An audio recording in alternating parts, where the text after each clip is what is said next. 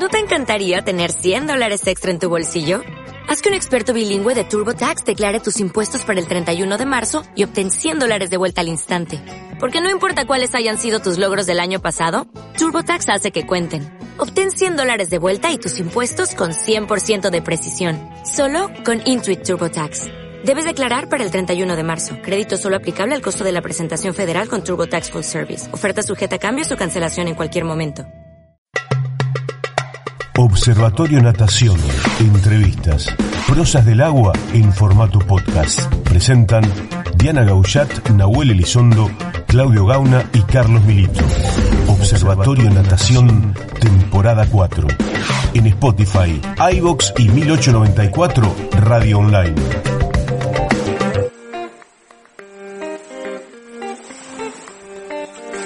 Claudio Viaggioli, él es entrenador de natación. Em, Claudio, bueno, muchas gracias por atendernos y quisiéramos comenzar haciéndote una pregunta de Observatorio de Natación, que es eh, un poco que nos pongas en contexto por qué seleccionaste la profesión de entrenador de natación, que hagas un poco de, de historia, de tu historia sobre eso. Bueno, buen, buen día a todos, saludos a todos. Muchísimas gracias Carlos por, por tenerme a mí presente dentro de, este trabajo que, me apasiona, pero hay grandes entrenadores también en, el territorio argentino.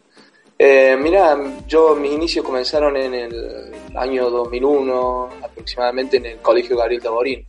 Yo soy de nadador y bueno, se me presentó o me presentaron la posibilidad en aquel entonces de comenzar por el, por el lado del entrenamiento y, y bueno, no, no, no perdí esa chance, no perdí la oportunidad y a los 21 años eh, comencé con este trabajo que, como lo dije anteriormente, es lo que me apasiona.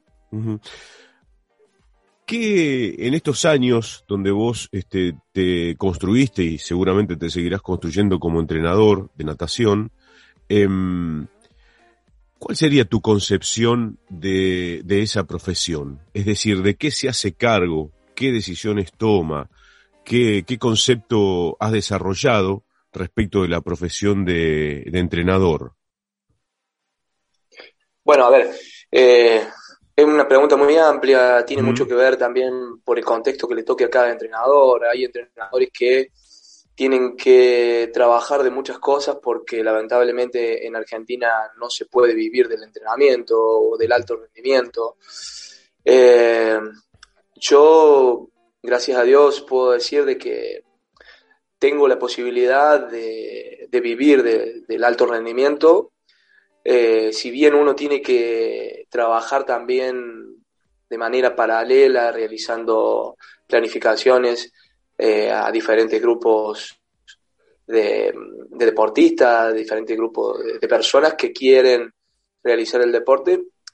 Puedo decir que tengo el apoyo de, Secretaría y de, de, LENAR y de Córdoba, que me permite, eh, bueno, tener un, enfoque puesto en el alto rendimiento. Y el alto rendimiento requiere mucho tiempo, requiere enfocarse de lleno en el trabajo que vos destinás a un atleta que normalmente, estamos hablando del alto rendimiento, ¿no? Normalmente eh, oscila entre 6 a 8 horas diarias. Entonces, entonces, entre gimnasio, el entrenamiento de la mañana, después el entrenamiento de la tarde, eh, bueno, las charlas que uno necesita también con los deportistas de alto rendimiento, ¿no?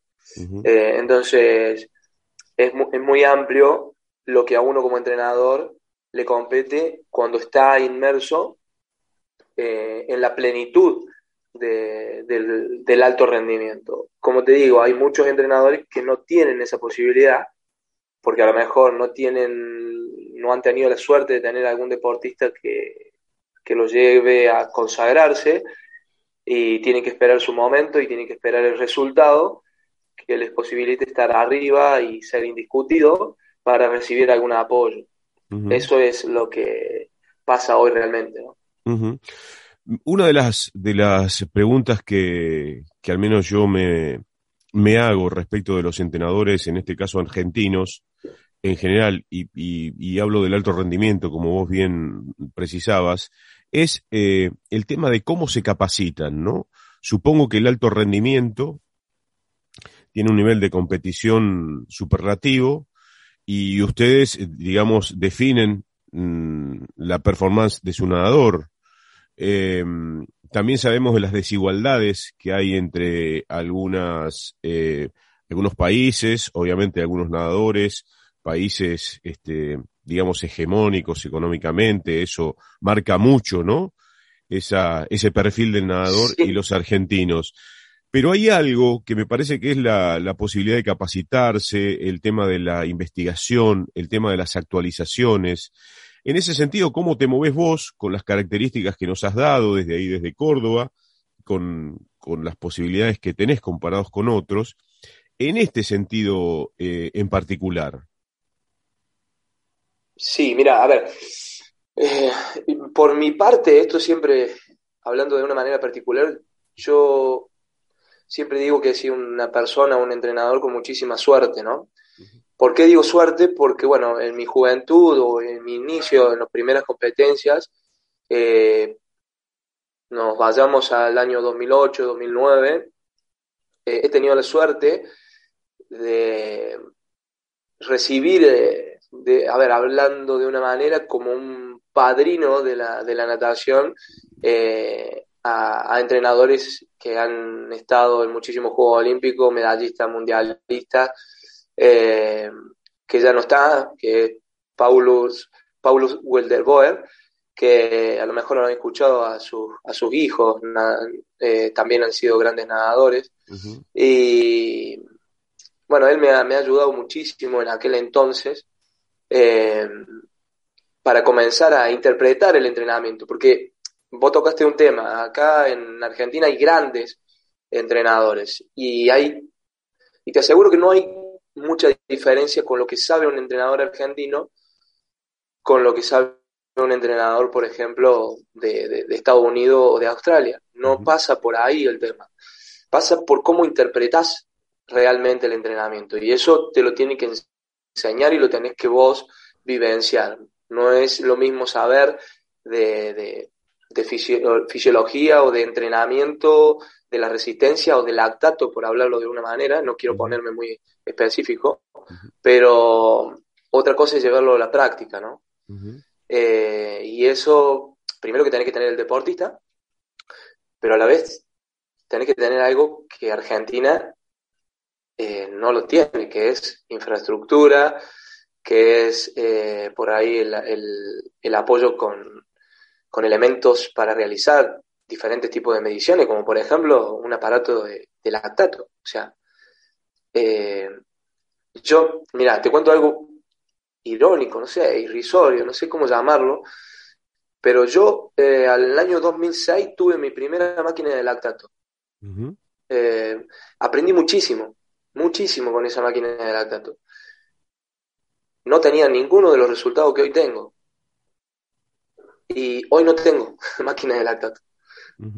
O sea, eh, hoy debería ser eh, crucial para, para seguir trabajando en el alto rendimiento. Pero hoy es dificilísimo conseguir la tira de reactivo. Eh, ya la máquina es difícil de conseguirla. entonces, es ahí donde te empiezan a hacer diferencia, ¿no? no ni, ni qué hablar con el tema de, de la recuperación, de, cómo trabajan ellos a nivel psicológico, a nivel con fisioterapeutas, eh, ni qué hablar con las piletas que, tienen, ¿no? Eh, Argentina cuenta con muy poca infraestructura. Si queremos competir, ni siquiera estamos hablando de competir a Estados Unidos, competir con el mismo Brasil, ¿no? Claudio, mencionabas la máquina de lactato. Para aquellos que no somos expertos, eh, ¿en qué consiste y en qué te beneficia eso? ¿Y qué costo tendría hoy esa tecnología? Eh, sí, eh, la máquina de lactato, digamos, para que se entienda y hablarlo de manera lo más casero posible, es la que te determina en qué zona de trabajo, en qué intensidad digamos, para hablarlo de una manera fácil, en qué intensidad de trabajo estás, eh, estás llevando a cabo un entrenamiento. Es, mm, tiene valores, ¿sí? Es muy parecida a una eh, a las que usan para medir la glucosa, los diabéticos, muy parecida. Y, y se le introduce un chip con una gota de sangre y te da los milimol de, la, de lactato que tenés. Y bueno, como te digo, te determina la zona que estás trabajando. Y eso te ayuda muchísimo porque eh, uno, hay otra forma también de trabajar, como uno como entrenador lo, tiene claro eso, pero muchas veces eh, no se llega al, tiempo que uno calcula, que, desea trabajar y entonces no sabe qué está pasando en el cuerpo del atleta, ¿no? A lo mejor el atleta está yendo realmente al 100% y bueno, eso te ayuda a determinar qué pasa y qué no pasa en el cuerpo del atleta. O sea, es muy, muy importante. Y muy preciso, diríamos. Sí, sí, sí, sí. sí eh, hoy por hoy te diría que, bastante preciso. Sí, se le puede, a ver, esto es como decirte eh, la velocidad. Eh, bueno, si tenés una autopista permitido 130, bueno, a ver, podés errarle 132, 133, pero no 150, ¿me explico? Sí, correcto. hay, un, es, sí. hay un rango, pero ese rango es un rango eh, preciso, la oscilación es mínima. Sí, sí, sí, porque, sí, porque la oscilación es te, lo mismo, te das cuenta que qué es lo que está pasando en el cuerpo. Vos entrenás eh, a, tu hermana, obviamente, eh, nadadora de aguas abiertas desde hace 13 años, eh, nadadora olímpica argentina, corrió su quinto mundial con una muy buena performance. Hablamos con ella. Quinto, Juego Olímpico. Quinto Juego Olímpico, hace, hace unos meses atrás. Em, y también trabajás con nadadores de, de pileta. Sí, a ver, convengamos que eh, Cecilia es una nadadora que tuvo tres juegos iniciales, eh, Sydney, Atenas y Beijing en pileta. Eh, después se viene a dar un resultado importantísimo para, la natación, que es el, el tema de Londres 2012, donde ingresa en aguas abiertas y, y pileta, las dos cosas, ¿no? Pero también tengo otros nadadores eh, como consagrados, como fue Guillermo Gartola. Eh, hoy por hoy tengo a Joaquín Moreno, que quedó a cuatro segundos de, entrar a, los Juegos Olímpicos, eh, que también es medallista en una Copa del Mundo. bueno, y tengo chicos de abajo que, que vienen bastante prometedor, digamos. ¿Para qué de hecho, tengo ya un pibe un pibe de 18 años que ya es medallista juvenil en el sudamericano. Ajá. ¿Quién es? Eh, Nicolás Monuti. Eh, quizás después nos conectemos con vos para ver si podemos seguir conversando con ellos en otras ediciones de, Observatorio Natación, Claudio, nos gustaría. Sí, sí, sí. Eh, sí, sí. Observatorio Natación, un podcast que nada cada día más rápido. En Spotify, iVox y 1894 Radio Online.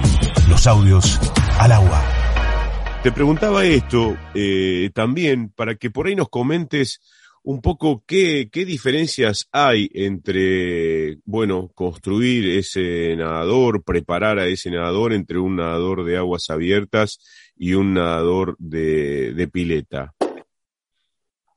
Mira, eh, hoy por hoy, y esto es después de Beijing, eh, el nadador de aguas abiertas medio que se terminó, digamos, eh, por decirlo de una manera fácil de explicar, al tener la gran necesidad y la gran importancia que implica una medalla olímpica, los grandes países como Estados Unidos, Australia, bueno, Rusia, Italia, los, Francia, las potencias, digamos, que van a buscar el medallero, China misma, eh, han hecho que prácticamente el nadador de aguas abiertas que era antes, el nadador de pileta que se retiraba porque ya no andaba bien en pileta y pasaba a aguas abiertas, eso ya no existe más.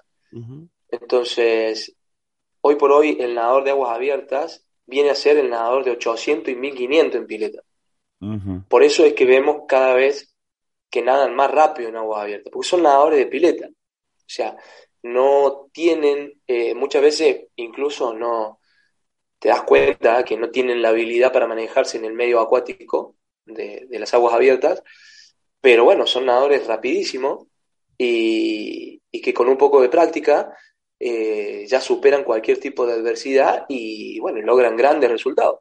Hay una gran inversión de dinero eh, para, para una medalla olímpica. Entonces, imagínate que cualquiera, sea en cualquier contexto, quiere buscar esa medalla y eso te lleva a, mejorar ampliamente la calidad. Por eso es que hay una gran diferencia de los nadadores de aguas abiertas Grand Prix, que vendrían a ser la larga distancia, son ritmos de nado mucho más lentos, salvo que se metan algunos de la Copa del Mundo también por un tema de dinero, por un tema de estrategia de, entrenamiento, por lo que sea, eh, pero son nados diferentes. Y después tener el circuito de la Copa del Mundo, que son solamente 10 kilómetros, que es la prueba oficial olímpica. Y tenés el 90% de nadadores que son nadadores piletas. Bien, y en todos, en la, eh, digo, en las, pileta en las piletas, en los nadadores de aguas abiertas de 10 kilómetros y en esos que vos eh, mencionabas del Grand Prix, creo que dijiste que son, supongo yo, arriba de 15, 20, 50, esas competencias. Claro. Em, claro. Entonces, arriba de dos horas. Bien. Entonces hay que ser rápidos, muy rápidos. ¿Qué, qué, qué diferencia hay en esa? ¿Hay alguna diferencia en la, en la preparación de ese atleta para esos tres ritmos, digamos? Vos corregime, ¿eh? porque eh, yo soy principal. No, no, no, no, eh, eh, no, está bien, está, estás bien encaminado. A ver, son velocidades eh, muy diferentes. Esto es, eh, es prácticamente llevarlo a, velocidades de, de, autos. Hay autos que pueden andar a una cierta velocidad, hay autos que van a andar mucho más rápido y hay autos que van a correr en Fórmula 1. Es, son prácticamente así. Eh, el nadador de, por ahí que nada grandes distancias como el Grand Prix no tiene eh, prácticamente chances de resistir un ritmo de una Copa del Mundo. Porque el ritmo de nado es diferente. O sea, se nada, para que vos me tengas una idea, mira, nos vayamos a, un, a los Juegos Olímpicos. Eh, eh, salieron a nadar a ritmos de 1-2, 1-0, 1-1 los varones. Estamos hablando de los 100. de los 100 cada 100, promedio cada 100. Promedio cada 100. Entonces, eh, y imagínate que, que si nosotros tenemos en Argentina nadadores que hacen 15-30 en los 1500, significa que nadan a promedio 1-2 un 1500. Imagínate un 10 kilómetros, capaz que no puedan soportar ese pelotón, porque te salen a nadar a 1-0, a 1-1, a 1-2, y ellos van cómodos. Eso lo, eso lo, eso lo, lo, triste, digamos, de que ellos salen a nada de ese ritmo y ellos van cómodos. Pero claro, estamos hablando de chicos que tienen 14.45, 14.50 en los 1500. Claro. Eh, entonces el margen que tienen de la velocidad es muy amplio. De hecho, eh, Cecilia, también que, que tiene unos gran, grandes tiempos en 1500, como eh, cuando clasificó para Londres, eh, cuando se mete en el Grand Prix, se nota ese margen de velocidad. Al tener una gran velocidad, bueno, puede desarrollar una velocidad crucero que para los otros es difícil y es durísima. Y ella puede trabajar con una relativa comodidad, ¿no? Vos sabés que cuando la, cuando la entrevistábamos, eh, valorizaba mucho Cecilia el tema de que había estado cerca al tiempo de Londres en la última competencia olímpica, atravesando, bueno, o, considerando su edad eh, y el tema de, de, su familia, de tener un, un hijo.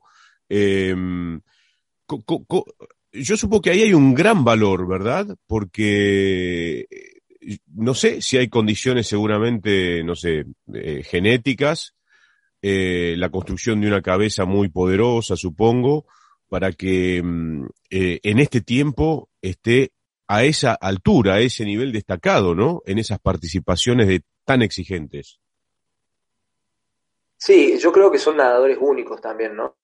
a ver, yo creo que estamos esperando todavía que vuelva a salir una Bardach, eh, estamos esperando que vuelva a salir un Miolans, y bueno, y seguramente vamos a tener muchos años esperando que salga una Cecilia Biagioli, sin lugar a dudas.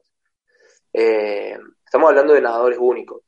Eh, son nadadores que caen y se vuelven a levantar con muchísima fuerza, con muchísima energía, y porque ese es, esa es la diferencia. Hay nadadores muy talentosos, pero a la primera que cayeron no se levantan, entonces eh, es muy difícil que se puedan sostener en el tiempo y la trayectoria te lo da el tiempo, el camino recorrido.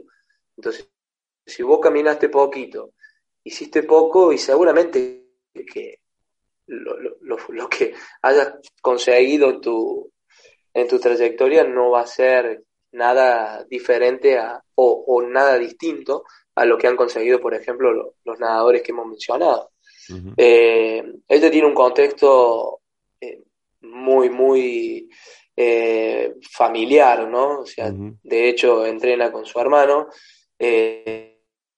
siempre ha tenido el apoyo de, de mis padres, bueno, tiene el apoyo de su propia familia, su hijo crece en el contexto de, la natación, o sea, muchas veces hasta, hasta va a los entrenamientos y, está nadando al lado, entrenando al lado, o sea, todo se respira dentro del profesionalismo de eh, el deporte y entonces eso también conlleva que la vida sea un poquito más eh, fácil, ¿no? Dentro de lo que uno necesita para, para seguir, eh, seguir en el alto rendimiento, como dijiste vos, porque si no, de otra manera no, no sería posible.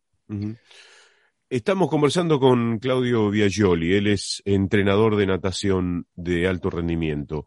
Eh, Claudio, nos quedan unos minutitos más que quiero aprovecharlos con dos preguntas.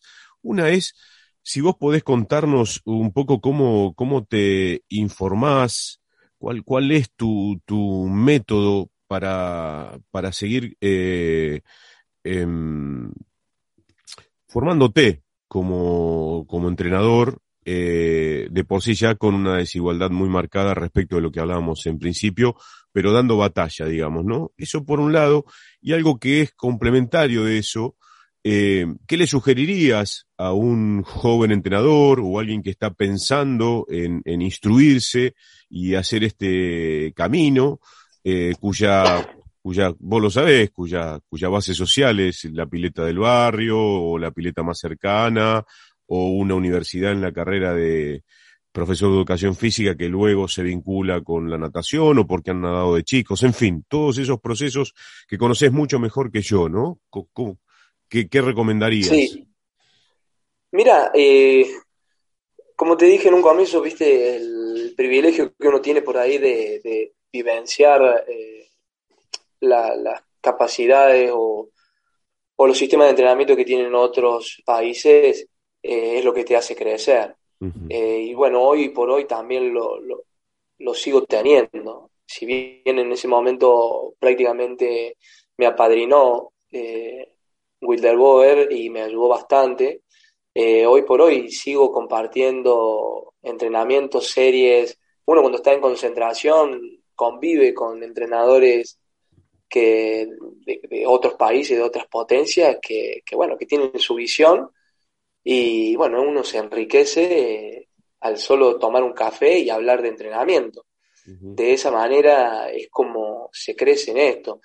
Em, y de acuerdo a la filosofía, hoy por hoy, te digo que dejan mucho de lado la, fisiología, ¿no? Em, hoy se, se, busca un ritmo de nado, sea la consecuencia que sea, y, y se busca llegar lo, más pronto posible y por ende se trabaja muy duro. Eso es lo que cada vez eh, se evoluciona más.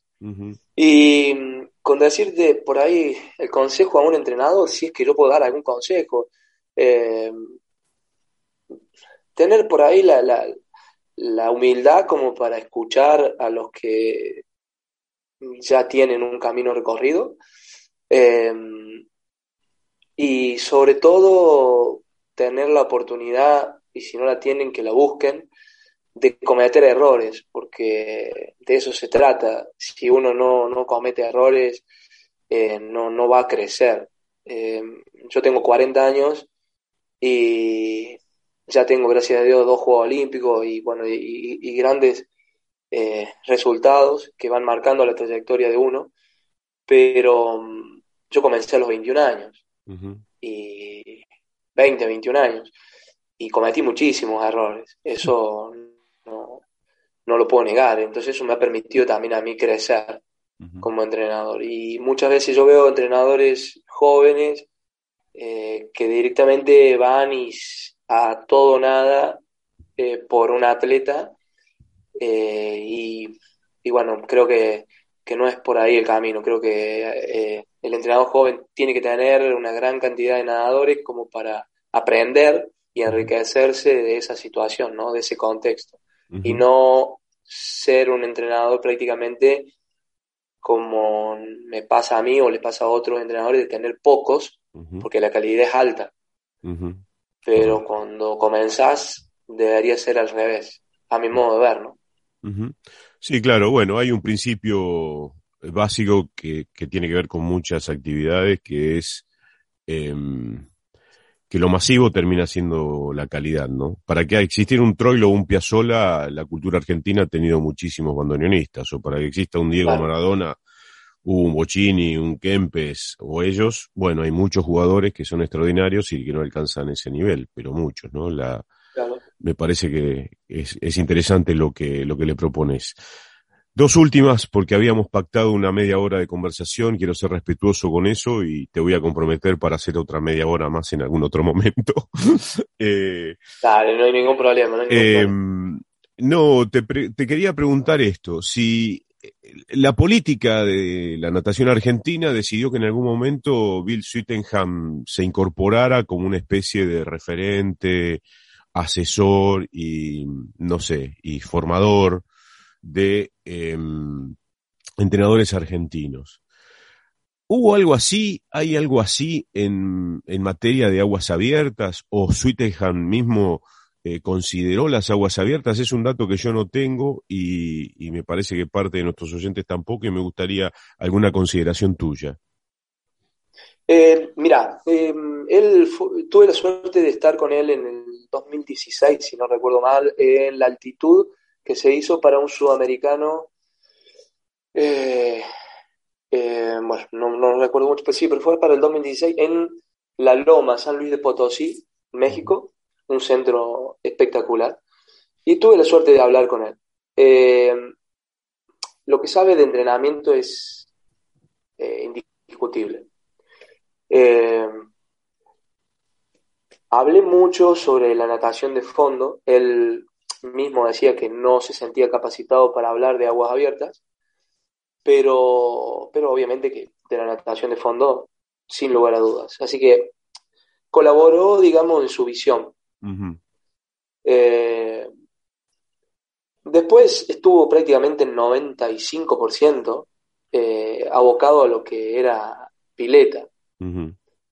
Eh, yo no soy quien para decir si eso fue bueno o fue malo. Eh, creo que permitió que muchos entrenadores eh, abran la cabeza y, y, a ver, nosotros tenemos grandes entrenadores que muchas veces no somos valorados en nuestro propio país. Eh, entonces, que venga otro y te lo diga de afuera, lo mismo que uno ya sabe, bueno, está bueno porque lo van a escuchar, porque a él sí lo van a escuchar. A otro entrenador porque es argentino, no sé si por envidia o por, o por lo que sea, no va a ser tenido en cuenta, no va, no va a ser eh, prestado con la debida atención. Eh, eso creo que fue muy bueno para la natación argentina, que él vino a, abrir eh, los ojos y a muchos entrenadores que, que, bueno, que no tenían por ahí o la llegada o la humildad como para preguntarle a otros entrenadores de gran categoría que, existen hoy en el país, que por ahí están un poco relegados o que están un poco olvidados. Pero creo que el, contexto pasa por otro lado, o sea, nosotros en la natación argentina eh, los entrenadores estamos capacitados, pero necesitamos todavía un poquito más con respecto a, la infraestructura, ¿no? Creo que, eso es crucial. ¿Qué, qué, se ¿Qué necesita la infraestructura argentina para consolidarse? Obviamente inversión de financiamiento para qué cosas?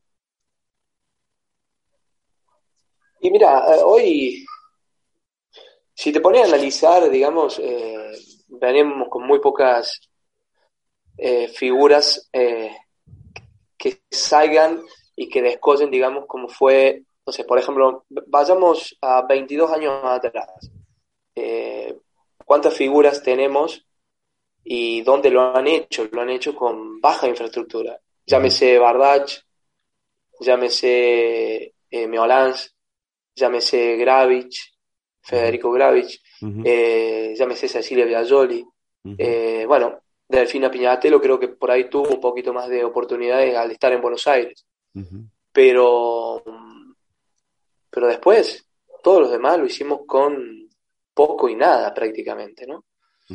Eh, creo que el problema es cuando naturalizamos eso y romantizamos eso, digamos, lo hacemos como diciendo, bueno, poco podemos hacer mucho. Y bueno, no, este, evidentemente que si estoy, te, estoy nombrando cinco nadadores, evidentemente no, no alcanza, ¿no? Totalmente. Eh, faltan, faltan mucha infraestructura. Nosotros, yo puedo hablar por Córdoba, nosotros en Córdoba tenemos sola un, solamente una pileta techada, que es donde trabajamos y estamos muy agradecidos al, a la agencia Córdoba Deporte que intercede para que nos presten esa pileta, porque esa pileta no está destinada al alto rendimiento, que es la pileta del Jockey Club de Barrio Jardín, es una pileta de 50, techada, y estamos muy cómodos, hace más de, yo para 16 años que estoy ahí trabajando, y la verdad que estoy agradecido a la vida por haber entrado a ese lugar a trabajar, y es lo más parecido que podemos hacer al alto rendimiento. Eh, después tenemos una pileta así de 50 metros, pero es destechada. Y después tenemos muchas piletas de 25, pero que son, pero por un tema lógico, son comerciales, porque si no, no pueden subsistir tampoco. Bueno, hay coincidencias. Mira, cierro, cierro con esto y dejamos eh, la próxima media hora para alguno de estos días que podamos convenir, eh, Claudio. Pero mira, yo vivo en, en, en Villaliza, estoy muy cerquita de la ciudad de La Plata capital de la provincia de Buenos Aires, supongo yo que una de las más ricas, obviamente como según lo que se, lo que consta, este, lo mismo que Córdoba o Santa Fe, y la capital de la provincia de Buenos Aires no tiene institución, digo el Estado, eh, hablo del Estado acá, no tiene una pileta de 50 metros del Estado para que en todo caso eh, tenga un desarrollo o para nadadores de aguas abiertas o para nadadores de, de pileta que, que puedan tener su, su, desarrollo, su formación, su construcción en esos espacios. Es realmente de una miseria y una concepción tan miserable del deporte, ¿no? Y de la cultura también en términos amplios, extraordinaria. Y no tiene que ver solo con un, con un gobierno, ¿eh? Es decir, en, en esta,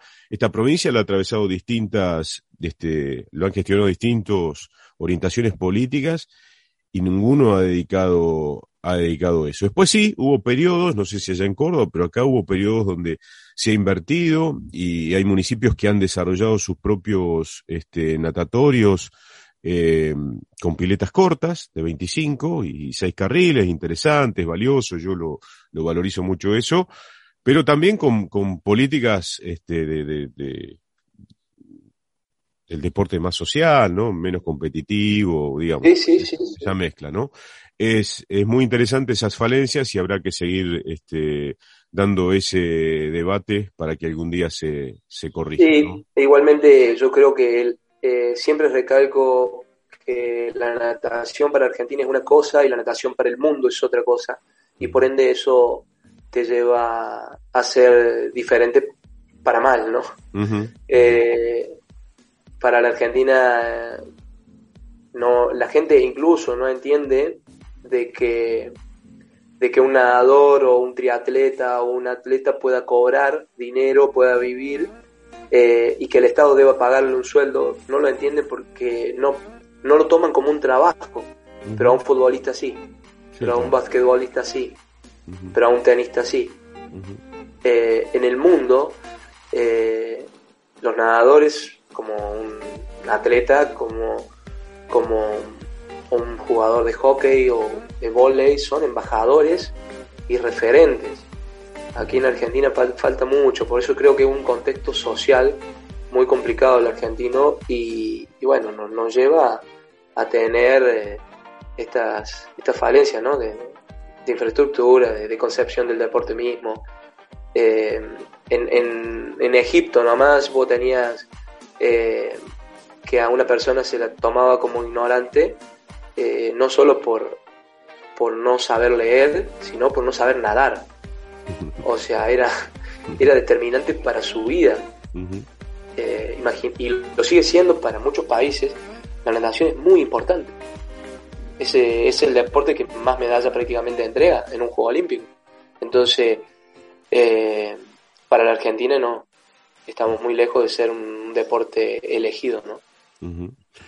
Claudio, hacemos un punto y aparte, vos tenés que seguir trabajando y estoy seguro que nos vamos a volver a hablar. Te, agradecemos mucho. Somos cuatro compañeros, nadadores, entrenadores, prof de educación física, nadadores máster que, tratamos de, charlar sobre la natación, que es algo que, que queremos mucho y que lo jerarquizamos conversando con, nada, con profesionales como vos. Así que muchísimas gracias y será hasta, hasta pronto, hasta otros minutos de conversación. Bueno, muchísimas gracias, Carlos. Te agradezco muchísimo el llamado. Adiós, hasta siempre. Hemos conversado con Claudio Biagioli, entrenador de natación.